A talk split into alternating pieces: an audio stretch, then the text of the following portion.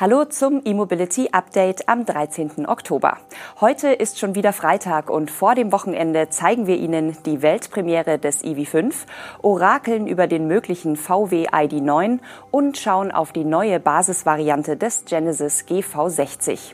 Die Sendung wird Ihnen präsentiert von Mennekes, Ihrem Partner für intelligente E-Mobility Ladelösungen. Ab Ende des Jahres soll der Q4 e-tron neben dem VW-Werk in Zwickau auch von Audi selbst im Werk Brüssel gebaut werden. Doch da die Nachfrage derzeit kaum die Anlage in Zwickau auslastet, hat Audi die Ziele für Brüssel noch vor dem Start gekürzt, sehr zum Unmut der dortigen Belegschaft. Die Überlaufproduktion des Q4 e-tron sollte im Audi-Werk Brüssel eigentlich bereits Mitte des Jahres anlaufen, um die Produktion in Zwickau zu entlasten. Da die Fertigung in Zwickau aber nicht am Limit läuft, wurden die Pläne für Brüssel auf das Jahresende verschoben.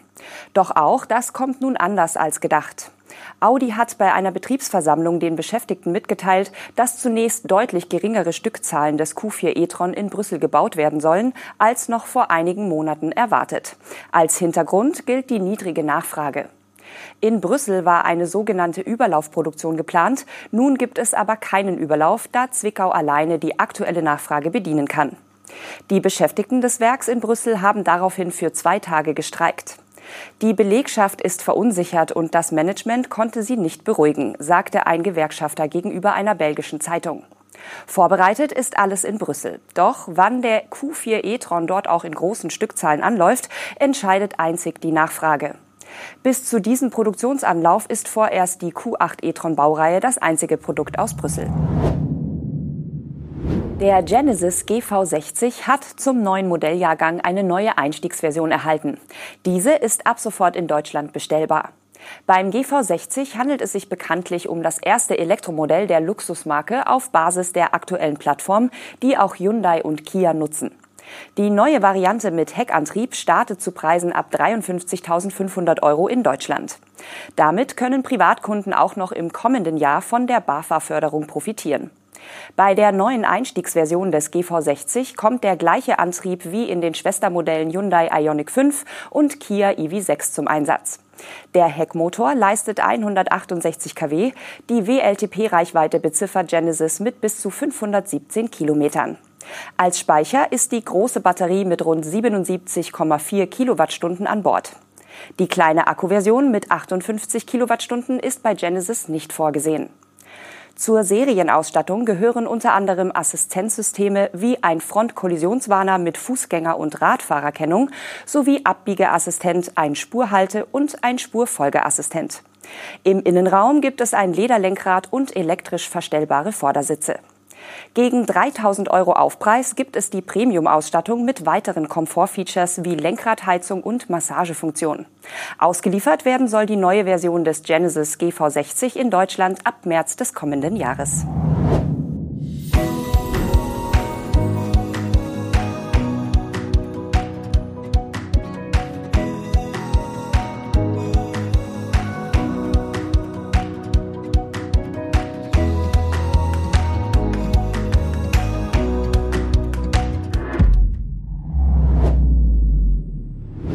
Der koreanische Autobauer Kia hat im Rahmen seines EV Day ein neues Elektromodell sowie zwei Konzeptstudien vorgestellt, die alle unterhalb des bekannten EV6 positioniert sind.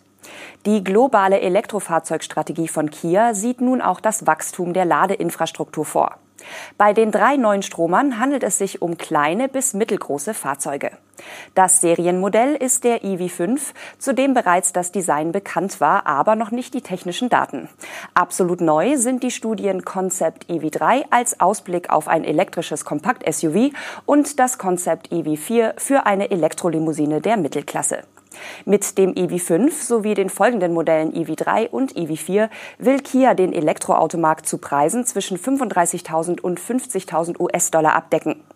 Blicken wir zunächst auf den EV5, der sowohl in China als auch in Südkorea gebaut werden soll.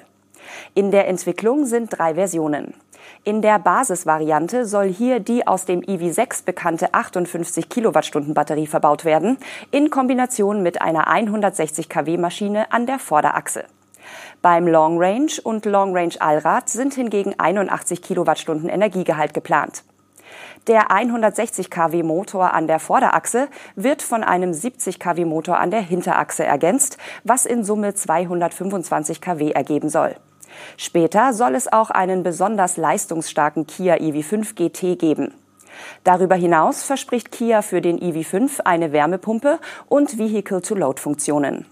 Schauen wir auf die Konzeptautos. Mit der Studie Concept EV3 will Kia, Zitat, die Vorteile des Kia EV9 in einen kompakten SUV übertragen. Dabei hat Kia mit dem Niro EV ein solches Modell schon im Programm. Beim Concept EV3 fällt die Front aber kürzer aus, die Windschutzscheibe konnte weiter nach vorne geschoben werden. Technische Daten nennt Kia nicht. Das gilt auch für die zweite Studie, den Concept EV4. Damit wagt sich Kia in das Segment der Mittelklasse-Limousinen vor. In dem Bereich ist der Konzern bisher mit dem Hyundai Ioniq 6 elektrisch unterwegs. Im Rahmen des EV Day, der künftig jährlich stattfinden soll, hat Kia derweil auch stärkere Investitionen in den Ausbau der globalen Ladeinfrastruktur angekündigt. Zurück nach Deutschland. VW arbeitet angeblich an einem vollelektrischen Oberklassemodell, das 2027 auf den Markt kommen soll. Dabei geht es angeblich um die Lücke, die das 2016 eingestellte Verbrenner-Topmodell Phaeton hinterlassen hat.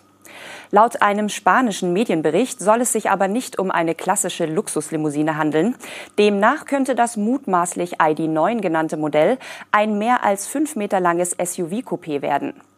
Da die neue Elektroplattform SSP des Konzerns frühestens 2028 fertig wird und ihr Debüt im Flaggschiffmodell Trinity feiern wird, soll der für 2027 geplante ID9 noch auf dem MEB aufbauen, genauer gesagt auf dem weiterentwickelten Baukasten MEB Plus. Alle Versionen des SUV-Coupés werden dem Bericht zufolge einen zweimotorigen Allradantrieb und eine Batterie mit 120 Kilowattstunden Nettoenergiegehalt bekommen, die mehr als 800 Kilometer Reichweite erlauben soll. Als mögliches Konkurrenzprodukt wird in dem Bericht das Tesla Model X genannt. Aber wir schränken gleich mal ein wenig ein. Konkrete Quellen für die Informationen zum ID9 erwähnt das spanische Portal nämlich nicht. Stockholm will Teile der Innenstadt zur Umweltzone erklären. Das bedeutet, dass dann nur noch Elektroautos oder andere lokal emissionsfreie Fahrzeuge in den Bereichen der schwedischen Hauptstadt unterwegs sein dürfen. Nach Angaben der Stockholmer Stadtregierung soll der Plan ab Dezember 2024 schrittweise umgesetzt werden. Die erste Zone umfasst rund 180.000 Quadratmeter. Eine Erweiterung der Umweltzone soll im ersten Halbjahr 2025 beschlossen werden. Verkehrsstadtrat Lars Strömgren wird wie folgt zitiert. Die Umweltzone wird in einem Bereich der Stadt eingeführt, in dem viele Fußgänger und Radfahrer unterwegs sind und wo die Luftqualität verbessert werden muss. Es ist auch ein Teil der Innenstadt, in dem wir ein hohes Bewusstsein für die Elektrifizierung sehen können, wo es Schlüsselakteure gibt, die eine treibende Kraft in diesem Übergang sein können. Stockholm hatte die Pläne für die Umweltzone vor ziemlich genau einem Jahr vorgestellt.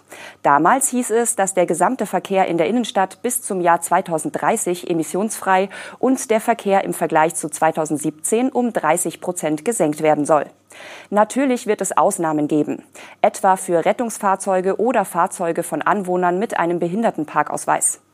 Auch für Teile der Logistik zur Warenanlieferung sollen Hybridfahrzeuge zum Einsatz kommen dürfen. Das waren die News und Highlights der Elektromobilität für diese Woche.